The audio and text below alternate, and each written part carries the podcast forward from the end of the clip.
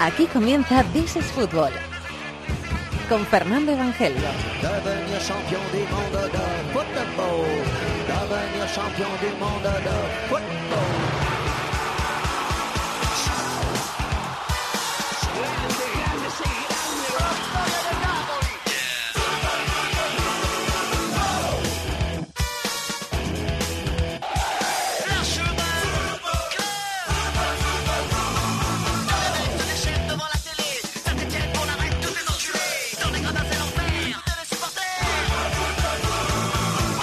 Bienvenidos al rincón del fútbol internacional en la cadena Cope. Bienvenidos a los cuartos de final de la Liga de Campeones. Suerte para el Real Madrid, para el Barça y para el Atlético de Madrid, que están buscando el camino de las semifinales, camino también de la final de Glasgow, que será allá por el 3 de junio. Los tres equipos españoles buscando las semifinales de la competición y nosotros con ellos contándote cómo están y cómo son sus rivales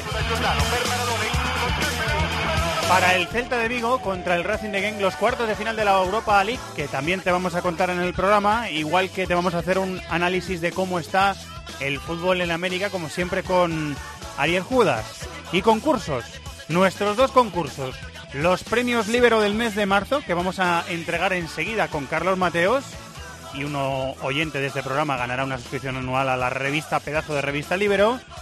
Y el concurso de Cooligan. La semana que viene, dos oyentes se van a jugar una camiseta de Suecia 1958. Podéis participar en el Facebook del programa contestando la siguiente programa, contestando la siguiente pregunta, perdón. ¿Quién es el jugador más joven? ¿Quién fue el jugador más joven en marcar en una final de Champions? La respuesta la semana que viene los dos finalistas se juegan esa camiseta de Cooligan, Suecia 1958. Chato en la producción, Bravo en la técnica, de la Peña aquí. Hola David, muy buenas. Muy buenas, Fer. Aquí arranca el rincón del fútbol internacional en COPE. Se llama This is Football.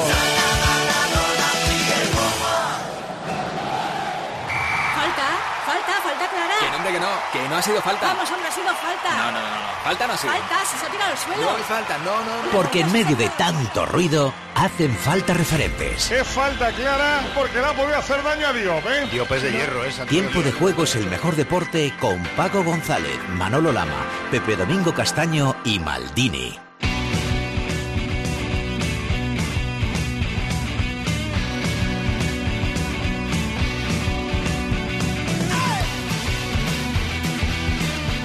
Carlos Mateos, Madrid, muy buenas, ¿cómo estás? Muy buenas, ¿qué tal todo? ¿Ha votado mucha gente?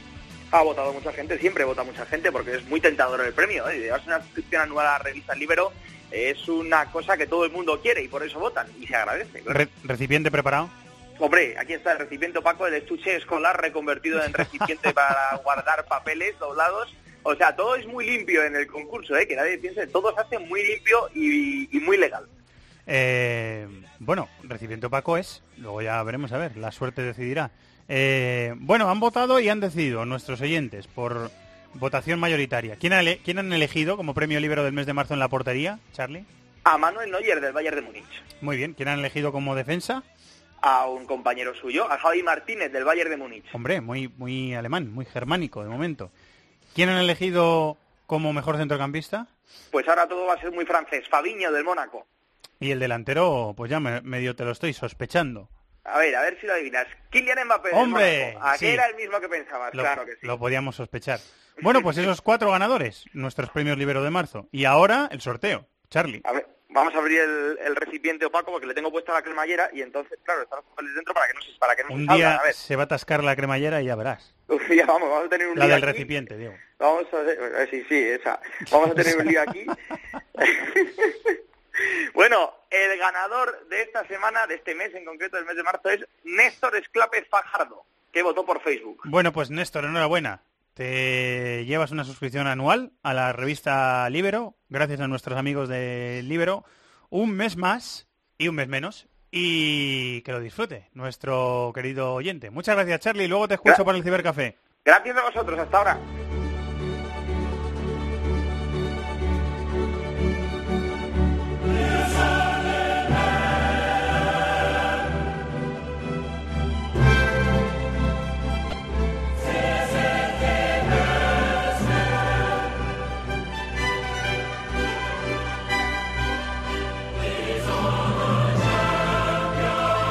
Martes, 9 menos cuarto, desde las 8 y cuarto en tiempo de juego, Juventus-Barça.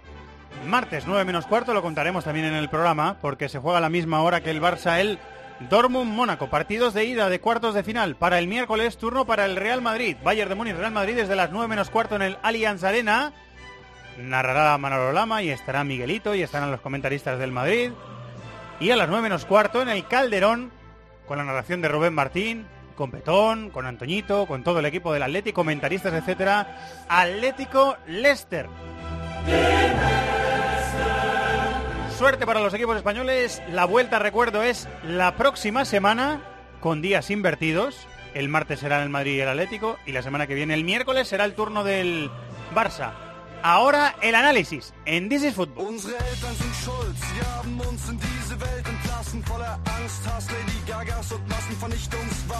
Otro año más, el Bayern será el dueño de la Bundesliga y lo certificó en un gran partido ante un gran rival, por 4-1 al Dortmund, con un Robben estelar. A 10 puntos resiste el meritorio Leipzig, que ganó en el descuento con 10 al Leverkusen, mientras que el tercero de la tabla, el Hoffenheim, perdió 2-1 en Hamburgo. Sigue al borde del precipicio el Wolfsburgo, que cayó goleado ante el Salke por 4-1. Y en el resto de la jornada, victorias para Mönchengladbach, Friburgo, Hertha e Ingolstadt. Y 2-2 en el Eintracht Bremen. Empezamos recorrido en DC Fútbol, recorrido futbolístico como, como casi siempre en la redacción de Movistar Plus con nuestro genio eh, guía y, Maldi- y, y Maldini, que es amigo también. Iba a decir, con nuestro amigo también, Maldini Plus. Muy buenas, ¿cómo estás? Hola, primero amigo, sobre todo, ¿eh? Eso es Sí, lo más señor. importante. Sí, ¿Qué señor. tal? Muy buenas. ¿de qué Eso por acá? delante. Pues mira, vamos a... eh, eh, iniciando una semana que va a ser... Estas semanas son las que realmente... Sí, señor. El fútbol se inventó para semanas como esta, como siempre digo yo. ¿no? Sema- Juve Barça, el Atlético en el Leicester, el Madrid en Múnich. Semana de pasión de procesiones y de fútbol, de las dos cosas. Sí, sí, De las- es verdad, es verdad, es verdad. Es verdad, eso no, no se me ha caído, fíjate. de las dos cosas, semana de pasión, de procesiones por un lado y de fútbol por otro, que se puede compatibilizar pues muy tranquilamente.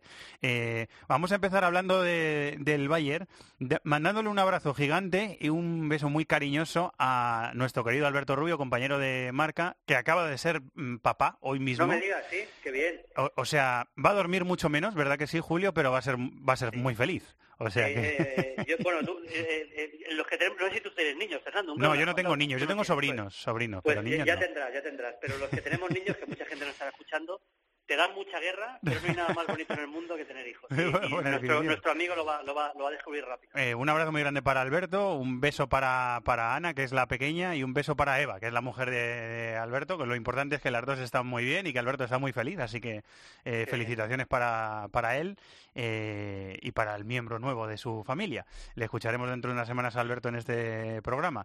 Eh, Alberto le gustaría hablar de- del, del Bayern, ahora va a estar muy ocupado, pero le gustaría hablar del Bayern, que es lo que, nos, lo que, no- lo que ahora mismo nos ocupa, Julio.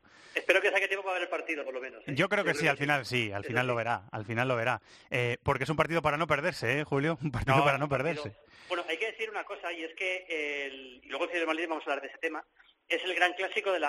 A veces se habla mucho de los clásicos, del clásico del Madrid-Barça, que es verdad que es el clásico español.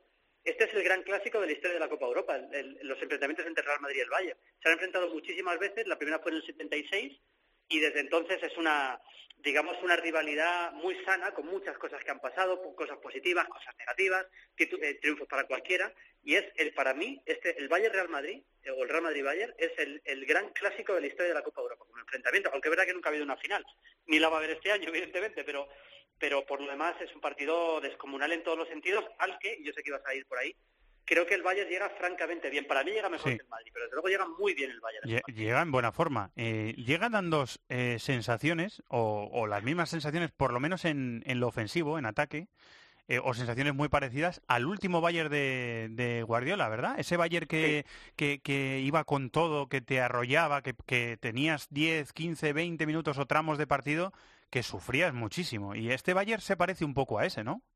Sí, la entre otras sensación. cosas, se parece mucho, se parece mucho a ese. Es un equipo que ofensivamente es una maravilla, porque además ha recuperado a Ribery a tiempo. Ribery el otro día me gustó mucho contra el Dortmund. Hay que decir que ha ido haciendo muchas rotaciones, eh, como es lógico Ancelotti. Por, primero porque la Liga la tiene ya ganada, con mucho margen de puntos, y segundo porque tiene una plantilla que puede hacer rotaciones, vamos, perfectamente. O sea, el banquillo del Bayern, pues es un escándalo, todos jugadores internacionales. Mira, por ejemplo, el otro día se quedó fuera Kimmich, que ha sido jugador clave en la selección alemania y en el Bayern de otra... bastante reciente. Douglas Costa, jugadorazo. Matt Hummels, que verdad que estaba tocado, pero eh, también estaba suplente. Bernat, Coman, que es un jugador muy importante. Es decir, que la plantilla es tremenda, pero el once titular, yo que podemos hablar un poquito ahora de él, me parece que llega bastante claro y me parece que fundamentalmente es un equipo muy ofensivo. Seguramente es muy ofensivo porque sabe que atrás, digamos que es su línea más débil, dentro de que no es una línea débil, pero desde luego no tiene nada que ver lo que es la línea defensiva con el medio campo hacia arriba. Muy bien Ribery, excelente momento de forma de Robén, con continuidad y haciendo goles y siendo espectacular, y gran momento de forma goleador de un jugador que se fabrica los goles él solo muchas veces, que es Lewandowski. Sí, eh, sí, señor, un delantero muy completo, cada vez más completo. Eh, Hmm. Por noticias de- del equipo, bueno, pues es que Hummels se retiró del entrenamiento el domingo, problema en el tobillo, dice el propio Bayer que va a ser baja, o sea, no contamos con Hummels, serían Javi Martínez y Boateng los centrales, ¿verdad? Sin duda, sí, seguro. Por cierto, no, no me parece, me parece una baja más de nombre que de, que de realidad. Me parece que Hummels es un jugador importante, pero no me parece una, una baja como para que Ancelotti esté tan preocupado. Me parece que, que Javi Martínez está rindiendo bien y que Boateng, después de la lesión, creo que, que puede suplir bastante bien a, a Matt Hummels. Quizá le falta ritmo de partidos a Boateng, pero bueno, va a tener que jugar. Bueno, Neuer volverá en principio, ¿no? no creo Eh, que en, principio está, está previsto que Neuer, aunque no haya entrenado el, el domingo, Neuer vuelva eh, y Müller también esté disponible, aunque eh, vamos un poco, si quieres, línea por línea, Sí. eh, Julio, porque Neuer en la portería y luego la defensa, la defensa titular es Lam, Javi Martínez, Boateng y Alaba, sin Hummels, ¿no? Sí, sin ninguna duda. Lam y Álava ya son más, diga- llamámosles laterales puros. Con Guardiola ya sabemos que los dos, primero que Lam juega mucho directamente en el mediocampo, y pero sobre todo e- esa- esas salidas con balón que alguna vez le hizo Ancelotti, pero muy poquitas veces de los dos de los dos laterales, digamos, permutándose, ayudando al medio centro, dejando la posición de lateral. Este tipo de variantes tácticas las vemos menos en el Bayern, así que creo que será una defensa de cuatro. Es verdad que los laterales llegan muy bien al ataque los dos, tanto Álava como Lam, que es su última temporada, por cierto, se retira Lam. Fíjate también, ahora hablaremos de Xabi Alonso, pero tiene dos Pues, jugadores pues que van a retirar al es- final de eh, temporada. están los dos como para no retirarse, Eh, ¿eh? Sí, sí, lo que pasa es que quieren retirarse en lo más alto y, bueno, lo comentaba Lam, que estaba ya un poco cansado de, de lo que es el, el máximo nivel y que necesita descansar, igual que le pasa a Xavi Alonso. Pero bueno, la defensa de cuatro está clara y yo creo que va a jugar con doble pivote, que será, es un 4-2-3-1. Hay que decir que Ancelotti empezó jugando otros esquemas, los fue probando, pero desde que justo antes de Navidad empezó a jugar 4-2-3-1 muy claro, el equipo ha mejorado mucho y desde luego ese esquema yo creo que no lo va a variar de ninguna manera. Y el doble pivote creo que será Xavi Alonso y Vidal. No creo que tenga dudas eh, con respecto al, a, lo que se espera y como jugó el otro día contra el Dortmund. Eh, ha jugado Tiago en esa posición, Kimmich lo mencionabas, pero el doble pivote titular en partidos gordos es Xavi Alonso Vidal. Sin duda, sin duda. Xavi Alonso más, eh, digamos, ya le conocemos, ¿no? Es un jugador que, que le gusta guardar mucho la posición, que juega muy bien en largo, que también puede llegar al ataque, pero que, que puede, puede hacer que Vidal se despliegue mucho más llegando al área. Y bueno, eh, Vidal es un futbolista capaz de filtrar pas- pases magníficos, es muy completo, llegar al área con peligro y es un, es un jugador realmente muy estratégicamente es, es muy importante. Y luego, en Y, y el 4-2-3-1, trabajo, el trabajo defensivo, perdona Julio, que Sí, sí, aportan los clave. dos también, claro. Clave, clave. Sí, porque evidentemente en un partido de este nivel el Bayern habrá momentos en los que no tenga la iniciativa. Yo creo que voy a intentar tenerla, porque tiene jugadores para tenerla, sobre todo habla- hablaremos de Tiago, pero habrá momentos en los que la pierda, porque el Madrid tiene a Modric, tiene a Kroos, y habrá momentos en los que, también un poco en función de cómo esté el resultado, el Bayern tendrá que esperar un poco más atrás y el Madrid lleva la iniciativa. Y en eso, esa función defensiva de Vidal y de Xavi Alonso, como tú dices, es fundamental. Pues mira, recojo el guante. ¿Qué, qué aporta el Tiago media punta a este Bayern? Bueno, a mí, a mí me gusta me gusta mucho de medio centro, o digamos de interior o de media punta, las dos posiciones me gustan mucho.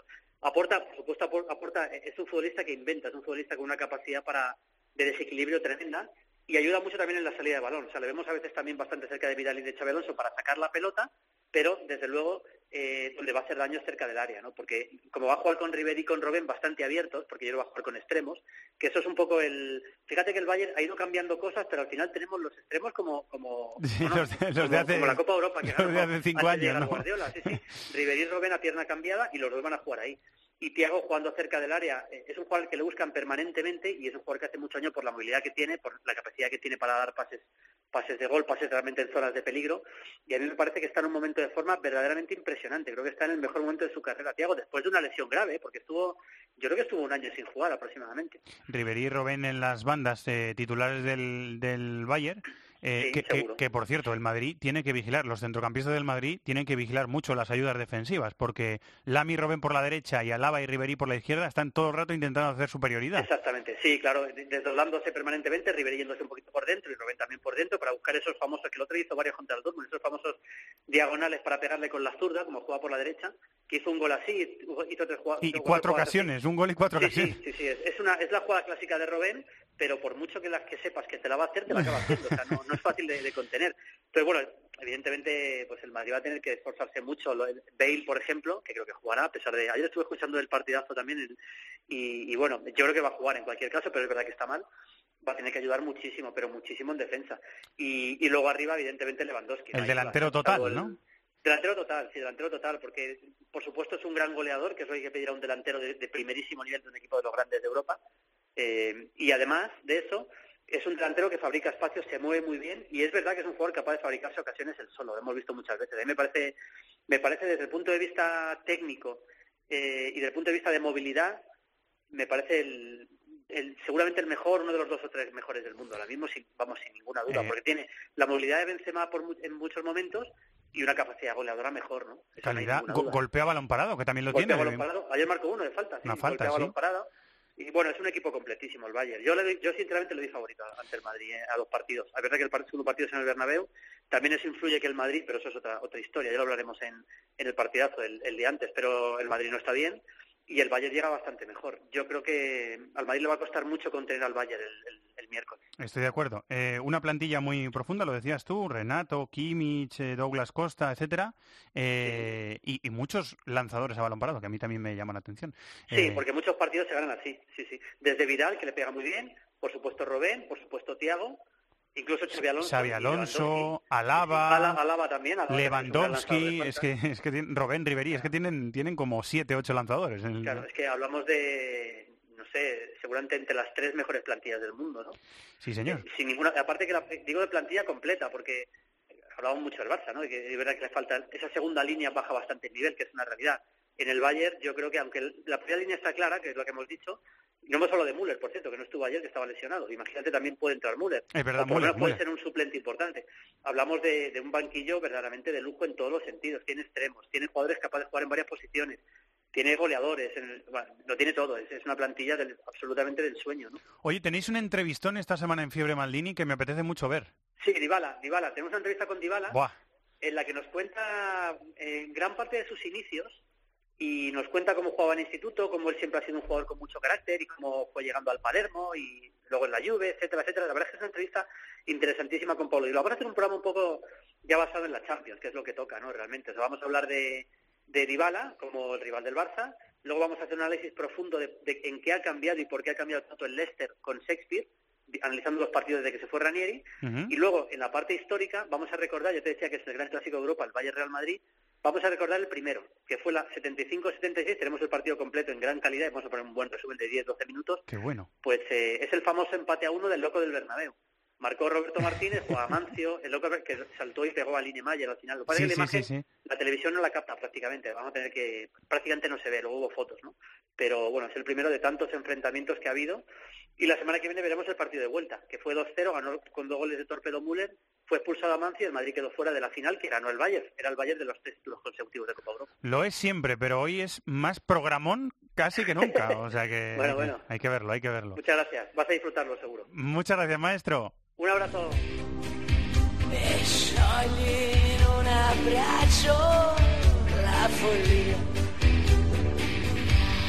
la. A veces hay que cumplir y ganar, simplemente. Gracias a dos jugadas geniales de Dybala, es lo que pudo hacer la Juve ante el Kievo, 2-0, y a pensar en el Barça. A seis puntos sigue la Roma, que ganó cómodamente al Bolonia 0-3. En el duelo directo por la tercera plaza, el Nápoles cogió una ventaja de siete puntos tras ganar en Roma a la Lazio 0-3. Con un bonito gol de Suso y otro de Deulofeu, el Milán arrolló al Palermo 4-0. En el resto de la jornada ganaron Torino, Udinese y Crotone. Entretenido 2-2 entre Sampdoria y Fiorentina. Y empates a uno en el Empoli Pescara y el Atalanta Sassuolo.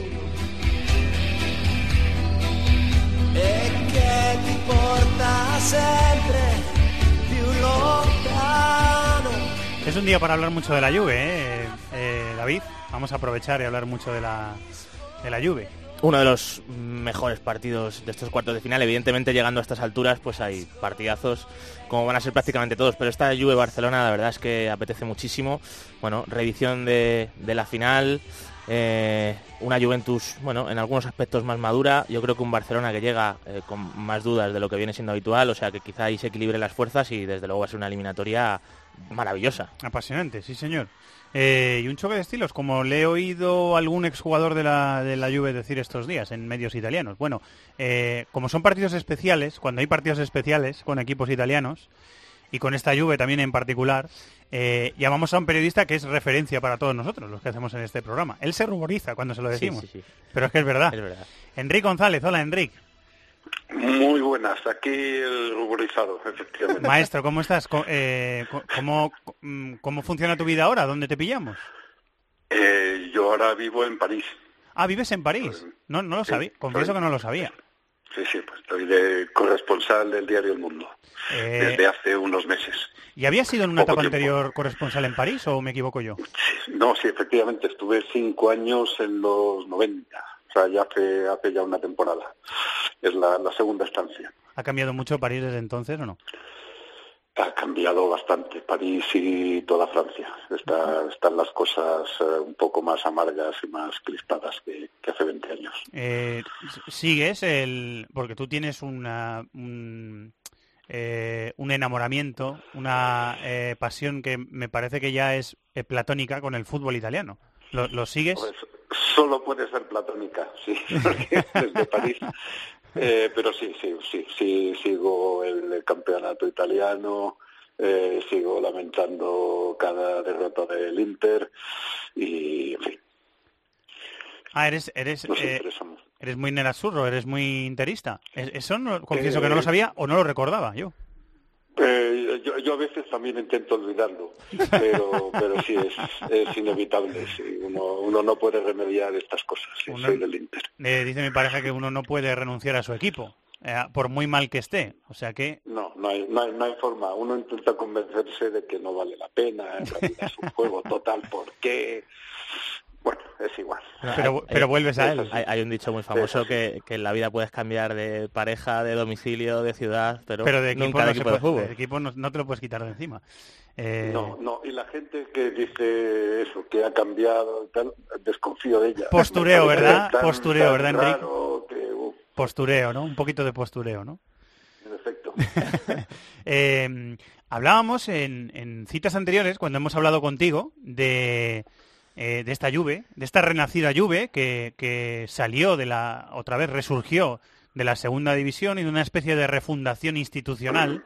Eh, estábamos hablando que, que ha recuperado un un estatus que, está, que estaba buscando. Eh, esta Juve continúa buscando crecer en Europa y quiere ser otra vez un equipo, un equipo que a lo mejor en Italia le mira a los demás por encima del hombro. ¿No te da esa sensación, Enrique?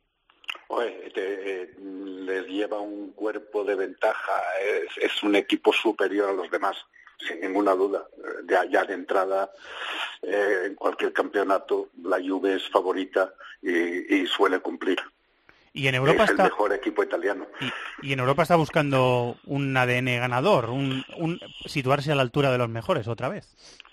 Bueno, eh, yo creo que ya está ahí. En, en las últimas ligas de campeones ha demostrado que es uno de los grandes equipos de, Europa. Conviene recordar que la, la Juve bajó a segunda división como campeón de Italia, campeón de liga. Es decir, que eh, fue un descenso administrativo. Sufrió el trauma de la reducción presupuestaria, la marcha de algunos jugadores, pero no era un equipo que tuviera un, un bajón deportivo, tuvo un bajón moral. Eh, en fin, amañaba cosas con los árbitros, eh, según la sentencia de, los tribunales italianos, pero el ADN de competitividad y las, las ganas de ganar, y en eso tiene un carácter no muy distinto al del Real Madrid, creo, eh, eso no lo ha perdido nunca. Y, y vuelve a ser la Juve que era, porque en realidad nunca dejó de serlo. Bajó a segunda y obviamente eh, fue campeona de segunda y, y volvió a la Serie A y, y desde entonces no ha dejado de, de mejorar y de rejuvenecerse. Eso es importante. En, en todo lo que no huele a lluvia en Italia, es decir, el resto, eh, sobre todo en los, eh, yo creo que en los grandes, pero también en los muy antagónicos. En el sur, es una cosa que, que se estila mucho. No son cosas que se suelen escribir en los medios de comunicación, pero es, eh, es un sentimiento yo creo que muy generalizado de que la Juve sigue manejando este cotarro, la Juve sigue siendo muy poderosa a nivel institucional, eh, en cuestiones de arbitraje, en cuestiones de eh, institucional en, federación, en la organización de la liga. E- Eso sigue ahí, eso sigue flotando, ¿no? En el ambiente un poco. Por supuesto que, que sigue. eh, imaginemos que, que en España no existieran o el Real Madrid o el Barcelona, que existiera uno solo de ellos. ¿Cómo le mirarían los otros equipos? Pues eh, con total desconfianza, eh, en fin, consideraría que, eh, que es un club consentido, que, que maneja los resortes del poder, pues es lo que pasa en, Italia. En Italia no existe ya ningún tipo de duopolio, es solo la Juve. Y como tiene a la Fiat eh, detrás, al menos la familia Agnelli, que es propietaria de la Fiat, y tiene la tradición que tiene, y tiene el carácter que tiene, y la historia que tiene, que la hace muy antipática para, para la gente del sur, pues eh, evidentemente la Juve eh, tiende a generar eh, mal rollo entre todo aquel que no es de la Juve. ¿Cómo le va a Lapo Elkan, el, heredero de los Agnelli? ¿Cómo está el hombre? Bueno, la, eh, Lapo, que es un tío muy simpático, es también una una calamidad ambulante, así como su, su primo, que es ahora quien maneja el club, y su hermano John, que es quien maneja Fiat, pues son dos tipos bastante serios y bastante eficaces. Eh, él es un personaje pintoresco, mm, le conozco un poco, ya digo, es eh, de esa gente que cae bien. Es un vividor, ¿no? Que Un- mete la pata. Un Sí, ¿no? es- es un bon vivant que se hace bastante daño a sí mismo. Eh, Cada vez que se escapa a Nueva York, pues eh, eh, hay un desastre. La última vez tuvo que salir por piernas después de la detención por drogas con un transexual. eh. En fin, tiene, tiene esas cosas. Eh, es un poco el marginal de la familia, pero ya digo, personalmente es encantador.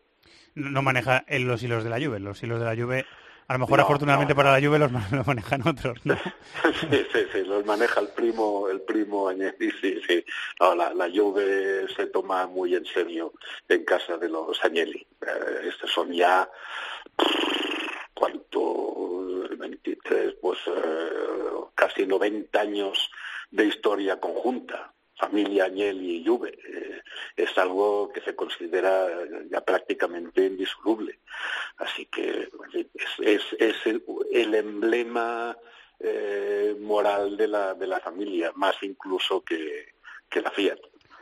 Eh, en algunas de nuestras charlas hemos hablado también de, de los estandartes de esta Juve. Pirlo ya no, ya no está, ya se fue, hablamos mucho de él, hablamos mucho de Buffon, que sigue ahí el hombre eh, liderando, liderando y dando... Buffon, Buffon es extraordinario. Sí, verdad, es un, es, un, es, es un carácter especial, es un personaje sobresaliente, es un personaje mm, digno de admirar.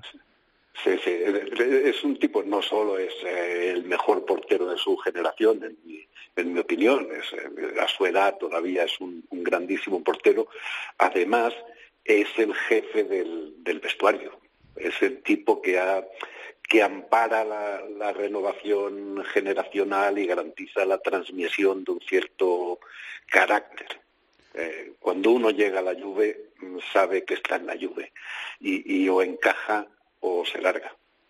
Allí hay, en fin, es un vestuario bastante disciplinado y con tradiciones que se mantienen. No tiene pinta, Enrique, de, de, gritar mucho Bufón, pero cuando, cuando habla Bufón todo el resto se calla, ¿no? Eh, bueno, eh, no tiene pinta de gritar, pero por lo que pero grita, yo ¿no? he oído, eh, si, si Bufón, que evidentemente es un señor de bastante tamaño eh, y que podría ser el padre de alguno de sus compañeros por edad, cuando se pone serio, eh, y lo hace pocas veces, es un tipo muy sonriente, pero yo me imagino que serio debe espantar bastante y debes escucharle calladito. Debe imponer, sí. Eh, la, la, última que te hago, Enrique, ¿qué, qué te llega, qué información, qué, qué, opiniones, qué sensaciones te llegan de, de Dybala, que es la nueva joya, el, el futbolista que están permanentemente pensando en la Juve, que va a venir un equipo gordo, gordo de Europa y se lo va a llevar. ¿Qué, qué, qué- qué- figura haces tú de Dybala, del argentino? Eh, es una opinión completamente personal. Me parece que Dybala, bueno, Dybala, aquí en Francia Dybala, eh, es un, un auténtico gran futbolista. En mi opinión, bastante mejor que Pogba. Pogba es de una elegancia extrema, tiene eh, físico, tiene detalles extraordinarios, pero Dybala con eh, 23 años eh, es un tipo realmente impresionante. Eh, no solo es capaz de marcar goles, es capaz de fabricarlos y es capaz de darle vida a esa zona eh, que es crucial para El trecuartista, ¿no? el fútbol italiano. El- el trecuartista, ¿no? Ese que, que en fin, eh, arregla las relaciones siempre conflictivas entre los seis o siete tíos que básicamente defienden y controlan las debilidades del adversario y ese uno o esos dos que se ocupan de, de marcar goles y de atosigar a la defensa contraria. Eh, él no solo puede estar delante, sino que arregla la fluidez del, del equipo. Para mí es muy, muy bueno. Y para nosotros es siempre un placer eh, escucharte. Te seguimos leyendo, Enrique. Y muchas gracias siempre por, por, por charlar de fútbol cuando, cuando te llamamos, charlar de fútbol en este programa. Muchas gracias. ¿eh? Un placer, ya lo sabéis. Gracias, Enrique. Un abrazo muy grande. Un, un abrazo. Enrique González, otro lujo más de este programa. Está por ahí Tony Padilla. Hola, Tony. Hola, ¿qué tal? El jefe de deportes del diario Ara, que está en Turín, ¿verdad? ¿Estás en los Alpes Aquí italianos? estamos. Aquí estamos. Cerca de los Alpes. Cerca, cerca. Al otro lado se de... Se ven de fondo, se A- ven de fondo. Al otro lado del túnel, ¿no? Al otro lado de ese túnel que se cruza eh, para ir a Suiza, para ir a Alemania. Al otro lado del túnel estás. ¿Qué tiempo hace en Turín? Pues muy, muy buen día, la verdad. Hace un sol espectacular. Estamos a 23, 24 grados, terracitas llenas, manga corta. Luego ya quedará un poquito más el frío por la noche, pero de momento el, tiempo radiante. ¿Te da tiempo a visitar eh, cosas? Siempre, Poco. siempre claro. ¿Sí? Por la mañana, sí, por, por- por la mañana, sí. Por la mañana. sí, sí, por la mañana, sí. Si, si madrugas un poquito, pues sí que siempre te da un poquito de tiempo ver algunas cosillas, pero luego es cierto que a partir después de, de comer cambia. Igualmente ahí va muy en, en función de las dinámicas de los compañeros de prensa, ¿no? La gente de televisión, por ejemplo, los compañeros de Divine Sports, ya llevan desde las 11 de la mañana en el estadio, ¿no? Preparando los directos, conectando. Ah, que cada, cada medio de comunicación tiene sus rutinas. A mí, por suerte, me da siempre para tener un poquito la, la, la mañana para pasar un poquito, aunque también intentar quedar con, con periodistas italianos, quedar con gente que, que te pueda servir para tener información y, y fuentes. ¿Has comprado el Tuto Sport de hoy? No, no, la verdad es que no, la verdad es que no porque lo, he- lo- en el hotel lo tenía. Ah, y mira. Lo, lo- lo- lo he podido mirar y, tomando, un, que- tomando un capuchino lo has ojeado, ¿no? Es muy feo que un, que un periodista de la lo haya, lo haya un periódico sin comprarlo, sin, sin financiar y hacer ejemplo, pero bueno, el- es triste, pero, pero así ha sido. bueno, bueno, estaba en el hotel, no, no, no ibas a decir que no a leértelo en el hotel, está bien, está bien. Eh, no, no llega bien, no llega bien el Barça, ¿no? Al, a, a, un, a una eliminatoria que, que va a ser exigente para el equipo de bueno, Luis el- es, es siempre, al final hacemos a veces los juicios en función de, la última función que vimos. La última función fue, fue espantosa, cierto es, pero justo antes habíamos visto un, un Barça primoroso contra el Sevilla. La lógica es que, obviamente, los jugadores que no estuvieron a la altura en, en- en Málaga, André Gómez, Matías, Denis, no, no, no deberían jugar en el Juventus Stadium y por tanto se aproximaría más a la versión que vimos pasar por encima del Sevilla en, en 45 minutos muy buenos. Por tanto, siempre relativo, ¿no? Lo que pasa es que eh, no está Sergio Busquets y eso es un poquito lo que a que todo el mundo habla. Lo habla obviamente la, la prensa que sigue a Barcelona y lo habla la prensa italiana in- intentando imaginar si la ausencia de Sergio Busquets puede condicionar la táctica, si son 3-4-3 o sin Busquets tiene que adaptar ahí más Cherano y por tanto se queda un poquito más cojo atrás. Eh, muchas dudas, ¿no? La- la- hay, hay jugadores que, por sí solos su ausencia casi lo condiciona un poquito todo, ¿no? Porque hay casi todo baila a su alrededor y la baja de Busquets es muy significativa en el caso del Barça. Que tampoco me atrevo a decir que llegue mal. Obviamente no jugó bien en Málaga, pero antes había jugado partidos muy buenos, venía a jugar partidos buenos, desde ese cambio táctico y cuando juegan, cuando juegan los titulares este Barça gusta, ¿no? El problema es con, que no tiene fondo de armario que es una cosa que sí que tiene la Juve, por ejemplo, porque la Juve puede ir haciendo cambios y es, una, es un rodillo, ¿no? no muy, muy, fiable el equipo de Alegre. Qué malo estuviste con Danae el otro día, la pobre se equivocó ahí, tuvo un lapsus y tú aprovechaste ahí dijiste, me voy a meter aquí. Pobre Danae. ¿eh? Y qué bien salió, no, qué, qué, bien salió, qué, qué, airosa salió Danae ¿eh? de, de, del, del, error.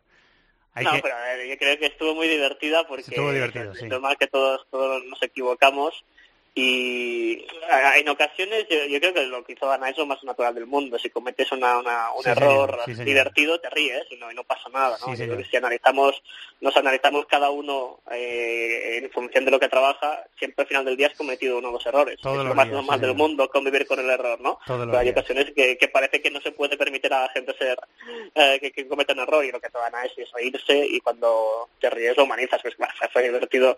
Y eh, yo soy yo soy chico de barrio, lo que puedo meter cizaña me sale me sale el alma no y, y no pude no pude aguantarme de, de echarle un poquito ahí no reírme un poquito con Tandana que es, muy crack y lo hace muy bien. Tiene pinta tiene pinta de serlo la compañera. Eh, que, que, que, se mm, mete un montón de horas de trabajo también ahí entre entre un directo de Vini y otro madre mía echa unas cuantas horas y, también. y, y, por el medio lo, también lo, lo, que no se ve no que, que al final exacto, es el exacto. tema de, de documentarte preparárselo de los partidos, preparárselo, preparar los resúmenes detrás de, de, un buen directo hay muchas horas de, de, trabajo en la oscuridad y en ese sentido Danae es, trabajo, es de las personas más trabajadoras que, que he visto, la verdad. Una crack, Danae Borona, sí señor. Eh, compañero, que disfrutes del partido, buen trabajo, ¿vale? Lo haremos. Un abrazo. Eh, Un abrazo la, la, baja de, de, Busquets a mí se me antoja muy sensible, porque por esa zona, David, es por donde aparece el trecuartista, que decía Enrique. Sí, bueno, es muy sensible, evidentemente para defender a Dybala lo es, pero también para que el Barcelona pueda ejecutar el plan eh, básico que tienen ellos, que es tratar de tener la pelota en campo rival. Eh, Busquets es vital a la hora de, de, hacerse con los rebotes, de presionar en campo contrario, de ofrecer ayudas. Por supuesto también en, campo propio ayudar a la salida de balón, pero, pero en líneas generales se puede decir que es eh, bueno, evidentemente este equipo tiene a Messi, tiene a Neymar y tiene a Luis Suárez, ¿no? Que, que, que no tiene recambios eh, de ese nivel. Evidentemente es imposible porque directamente no los hay. En el mundo los tiene el Real Madrid y, y no puedes no puedes tener a seis iguales, ¿no? Entonces, pero en cualquier caso quizás es el jugador más insustituible por, por características de la plantilla del Barça, porque a las malas se te lesiona Suárez y puedes poner al Cácer, ¿no? Que evidentemente no llega al nivel del uruguayo, pero es un 9. Tú miras la plantilla del Barcelona y no encuentras un sustituto de Busquets. Va a tener que utilizar ahí a Rakitic eh, o hacer algún invento, Mascherano, quizá Mascherano. pueda adelantarle. Sí, pero... pero... claro, estamos hablando de un jugador de, de, que está que es central, que eh, por lo menos en su última etapa, aunque con Argentina juega en medio Sergio campo. Roberto me apunta el chanto, pero claro, todas las ser. soluciones que pienses claro, o sea, son o sea, parches. Son, son parches y a mí también me parece bueno, evidentemente no voy a decir que sería la peor ausencia para el Barcelona, ya digo, porque tiene a los tres de arriba que son más determinantes y son los mejores del mundo, pero es quizá la, la, la peor después de ellos, ¿no? Eh, ¿Qué, qué Juve te imaginas? ¿Con 4-2-3-1, lo que está usando más o menos Allegri en los últimos partidos y con ese cuarteto de ataque con Cuadrado en derecha, Mandzukic en izquierda que parece recuperado, Dybala enganchando y Higuaín arriba, más, más Pjanic, que es, que es un centrocampista muy técnico? ¿Eso, eso te imaginas? Eh, sinceramente no, pero porque es el Barcelona el rival y, e imagino que de partida a lo mejor eh, utiliza alguna variante como hemos visto contra el Nápoles en, Copa Italia, que ha, retocado un poquito el equipo, es decir, a lo mejor mete a Dani Alves de volante derecho o mete a Marquisio en banda derecha y juega con Pjanic y que dirá en medio y mete a la izquierda a Manchukic y se deja cuadrado para la segunda parte. Uh, vamos a ver eh, de qué forma eh, potencia a Dybala, ¿no? que al final es lo que decíamos, que es un jugador eh, evidentemente de, primera fila y es de los más determinantes, pero en cualquier caso me imagino que algún ajuste va a haber. No sé si a lo mejor metiendo en medio por dentro a, a Marquisio, a Pjanic, a Kedira, que puede ser, lo hemos visto en alguna ocasión, meter a lo mejor un, un pivote por delante de la defensa precisamente para proteger esa zona donde suele caer Messi. No lo sé, o sea, quizás Cuadrado se caiga de partida, porque además es un buen revulsivo y es un jugador que para la última media hora te puede aparecer y te puede hacer daño. Eh, quizá Barchagli lateral derecho para, para proteger a Neymar, que, que, es mejor defensa de lo que puede ser Dani Alves si juega de lateral. Yo creo que va a haber algún ajuste, pero bueno, en líneas generales la base imagino que va a ser la, la lluvia que venimos viendo de forma habitual, pero en cualquier caso a mí me da la sensación de que algún ajuste sí que hará Alegri. A ver qué partido vemos, eh, ese gran Juve Barça que vamos a vivir con intensidad en tiempo de juego. Vamos a hablar del Leicester, venga. We're not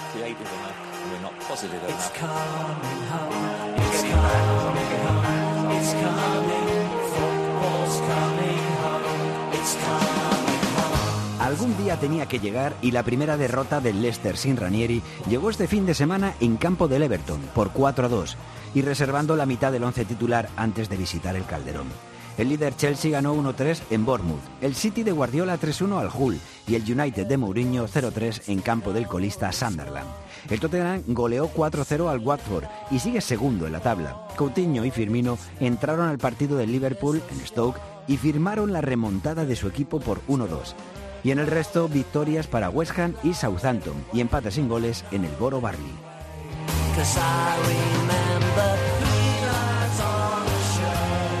Bueno, y ahora el rival del Atlético de Madrid. Él es la primera voz, él digo, nuestro eh, siguiente invitado aquí en This is Football. Es la primera voz eh, que sonó hablando de fútbol inglés en un podcast eh, de fútbol internacional de una cadena de radio española que era y sigue siendo Play Football, programa de nuestros compañeros de la cadena SER. Eh, Guillem Balaguer nos está escuchando y es un lujo para nosotros cada vez que lo hace. Hola Guillem, muy buenas, ¿cómo ¿Qué- estás? ¿Qué tal, Evangelio? Muy bien, muy bien. ¿Qué tiempos aquellos de 2010 en los que hablábamos de fútbol inglés todas las semanas? Éramos jóvenes y teníamos entusiasmo, ahora solo tenemos entusiasmo. Mira, eso es una buena forma de verlo. Esa es una buena forma de verlo. ¿Cómo te va la vida, Guillén? ¿Qué tal? Que estás súper ocupado. El- te hago preguntas de actualidad primero. ¿El Biggleswade United cómo va? La impor- lo importante primero. Vamos bien, vamos bien, luchando por la cuarta plaza. Eh, el año pasado, como os conté, acabamos décimos, que fue lo máximo que habíamos conseguido nunca. Ahora estamos luchando por la cuarta plaza y mañana jugamos una semifinal de Copa, así Hombre. que estamos progresando. Mu- Mucha suerte para esa semifinal, ¿eh? Gracias. Y por cierto, ya que aprovecho que, que me está escuchando el país entero, para decir que andamos buscando jugadores de calidad españoles eh, para unirse al proyecto la temporada que viene. Así que de alguna manera ponerse en contacto y, eh, y quién sabe, igual, igual sale algo. Anuncio lanzado, ¿eh? Eh, Ahí la- queda. Las buenas historias también empiezan con anuncios así, o sea que vamos a ver, vamos a ver. Ya, ya me contarás si sale algo de, de este anuncio. Ya te contaré. Ya me contarás. Eh, libros, ¿estás preparando otro, me dijiste? Sí, estamos con eh, eh, con Pochettino, con Mauricio Pochettino. Eh, después de Pep Guardiola, después de Messi, después de Cristiano Ronaldo, tenía que ser algo diferente eh, y de hecho lo está siendo. El, el- el personaje no no está a la altura de, esos tres de momento, pero tiene mucha fascinación por el misterio, porque no se le conoce demasiado. Eh, aparte, sus, eh, sus equipos eh, bueno, están por encima de lo que se espera de ellos, sin duda. Vamos, lo estuvo el Southampton, lo estuvo el Español también en sus primeros tres años y medio, y ahora lo está, lo está haciendo el Tottenham. Y, eh, pero lo, hago, lo estoy haciendo diferente, le estoy siguiendo muy de cerca durante toda la temporada. Ahora, de hecho, voy camino a la ciudad deportiva del Tottenham. Nos vemos todas las semanas, eh, sigo los partidos de cerca, veo entrenamientos, y de ahí creo, creo, porque no empecé a escribirlo, pero creo que saldrá un diario de la temporada eh, para intentar explicar quién es Pochettino y cómo hace lo que hace. Vale, eh, tiene muy buena pinta, ¿eh? Tiene muy buena pinta, o sea que cuando lo vayas a presentar te volvemos a llamar, si, si tú quieres, por supuesto. Sí, sí, tanto. O sea, eso será, en, en la versión en inglés será posiblemente, pues en, eh, eh, calculo que en septiembre o así, si no me, re- si no me retraso. Muy bien, eh, la faceta periodística, ¿cómo la llevamos? Bueno, bien, nada, pues eh, mucha mucha televisión, Sky Sports, eh, sigue haciendo cosas para, para el AS y montando, como estamos haciendo todos, reciclándonos para el futuro, montando una productora de, de contenido digital y eh, intentando que eso sea el, el- el siguiente paso, la- el quinto reciclaje en en 10 años, eh, la manera de sobrevivir, claro. Interesante, una productora de contenido digital, ¿eh? Seguro que tiene, Sí. seguro, seguro que eso tiene futuro. Eh, bueno, pues yo, te llamaba para preguntarte por cosas de, de- de actualidad en, en el rival del Atlético de Madrid, por, para contestar algunas preguntas, para que nos ayudes a dar un poquito de luz. Por ejemplo, eh, el tema que interesa a todo el mundo, o lo que está en boca del aficionado eh, inglés y no inglés desde hace algunas semanas. ¿Cómo puede ser que un equipo cambie tanto? Pues esa, pues esa es la primera pregunta. Bueno, eh, hay que explicar el contexto de, de la situación. Eh, el Leicester hace dos años eh, viene de, casi descender, pero eh, se establece una dinámica positiva eh, que, continúa la, la temporada siguiente, se salvan, creo que mm, con ocho victorias, un empate y una derrota al final de temporada, esas buenas sensaciones continúan la temporada siguiente y Claudio Ranieri muy inteligentemente es capaz de, tiene la nariz para oler todo eso y dejar que el equipo marche prácticamente solo, eh, con algunos ajustes, por supuesto, con la llegada de Canté, ganan la liga y ahí eh, se produce un proceso que por una parte es natural, pero por otra parte, eh, si no está bien equilibrado, rompe todo, que es que, lógicamente, Ranieri tiene que tomar decisiones, tiene que mejorar el equipo, traer jugadores nuevos, eso es, su responsabilidad y así lo hace, pero yo creo que el modo en cómo lo hace, casi con poniendo los nuevos desde el principio, eh, hace que los que ganaron la, la, liga se sintieran desplazados y se y sintieran que el mensaje del club era chicos gracias pero no sois suficientemente buenos y, y ahora vamos a poner los, los que llegan de ahí se va rompiendo todo, se rompe también el, el, esquema, en lugar de estar Bardi arriba, pone dos delanteros, quita un centrocampista eh, y se deja de ganar. La dinámica. Sí, probó, probó perdona Guillem, probó muchas cosas Ranieri en esta temporada, ¿no? Muchas cosas tácticas, hizo a lo mejor demasiados cambios, ¿o no? Sí, bueno, sobre todo el, el, el que te digo, o sea, poner poner un segundo delantero eh, y hacer y hacer que Bardi eh, no ocupe, no, no sea, no sea el ariete único con, con, esa, con esa manera de luchar que tiene y esa velocidad y ese espacio que necesita, eh, echando el equipo atrás, como, como así se sobrevivió en la liga, así se ganó la liga y así se está volviendo a ganar ahora. El no saber ver que eso era absolutamente clave, bueno, pues lógicamente afectó el equilibrio fino que se, que se crean en los equipos. La marcha de Canté, pues a lo mejor no fue bien, reemplazada, pero sobre todo, sobre todo, la sensación de los jugadores eh, que yo escribí una cosa para las diciendo que fue Claudio el que traicionó a los jugadores y no al revés, porque eso, les dio la sensación a los que habían ganado que, que se les estaba diciendo que eso, que no eran suficientemente buenos. Bueno, se va Claudio, eh, se despeja las cabezas, se parte de cero, se vuelve al esquema, al esquema de, que les hizo campeones de liga y, y están volviendo a ganar. Además lo están haciendo lógicamente en el momento clave de la temporada, eh, justo entre los dos partidos del Sevilla, por supuesto. Eh, mereció el Sevilla mucho más, pero eh, ahora mismo se sienten confiados, antes de ayer estuve hablando con, con Ulloa y, y, bueno, dicen que no tienen nada que perder, lógicamente no son favoritos ante el Atlético Madrid, pero eh, que son que se saben capaces de cualquier cosa. ¿Qué hay de las palabras de Mourinho cuando echaron a eh, Ranieri? Yo interpretaba que no habían tenido una buena relación, pero en ese caso no sé si Mourinho por dar varias ondanadas en varias direcciones, pero defendió a Ranieri y dijo algo así como que había jugadores que estaban más pendientes de nuevos contratos, había gente muy egoísta y que eso había provo eh, provocado la salida de, del entrenador. ¿Qué te parecieron esas palabras, Guillem? Mourinho, como sabes, va pillando cositas de Sir Ferguson y, cuando echan a un entrenador, pues en, en, público suele mostrar ese corporativismo quizá malentendido, no sé.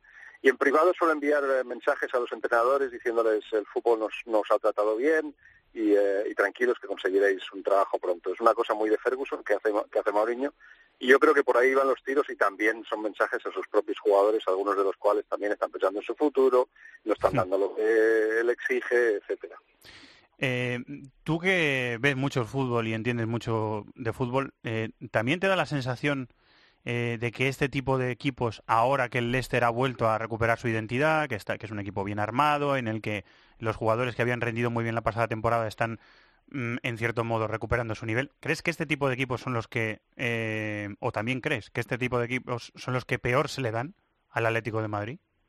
Puede ser, lo que pasa es que encontramos a un Atlético Madrid ahora mismo en, el mejor estado de forma de la temporada, eh, los, desde, desde el final de la primera vuelta es el mejor Atlético Madrid de, Simeone, de la historia de Simeone en el club, eh, saben perfectamente cómo, cómo jugar. Eh, está claro que en el Leicester entienden que la manera de jugar de los dos equipos son muy parecidas, pero que el Atlético Madrid tiene más experiencia y mejores jugadores.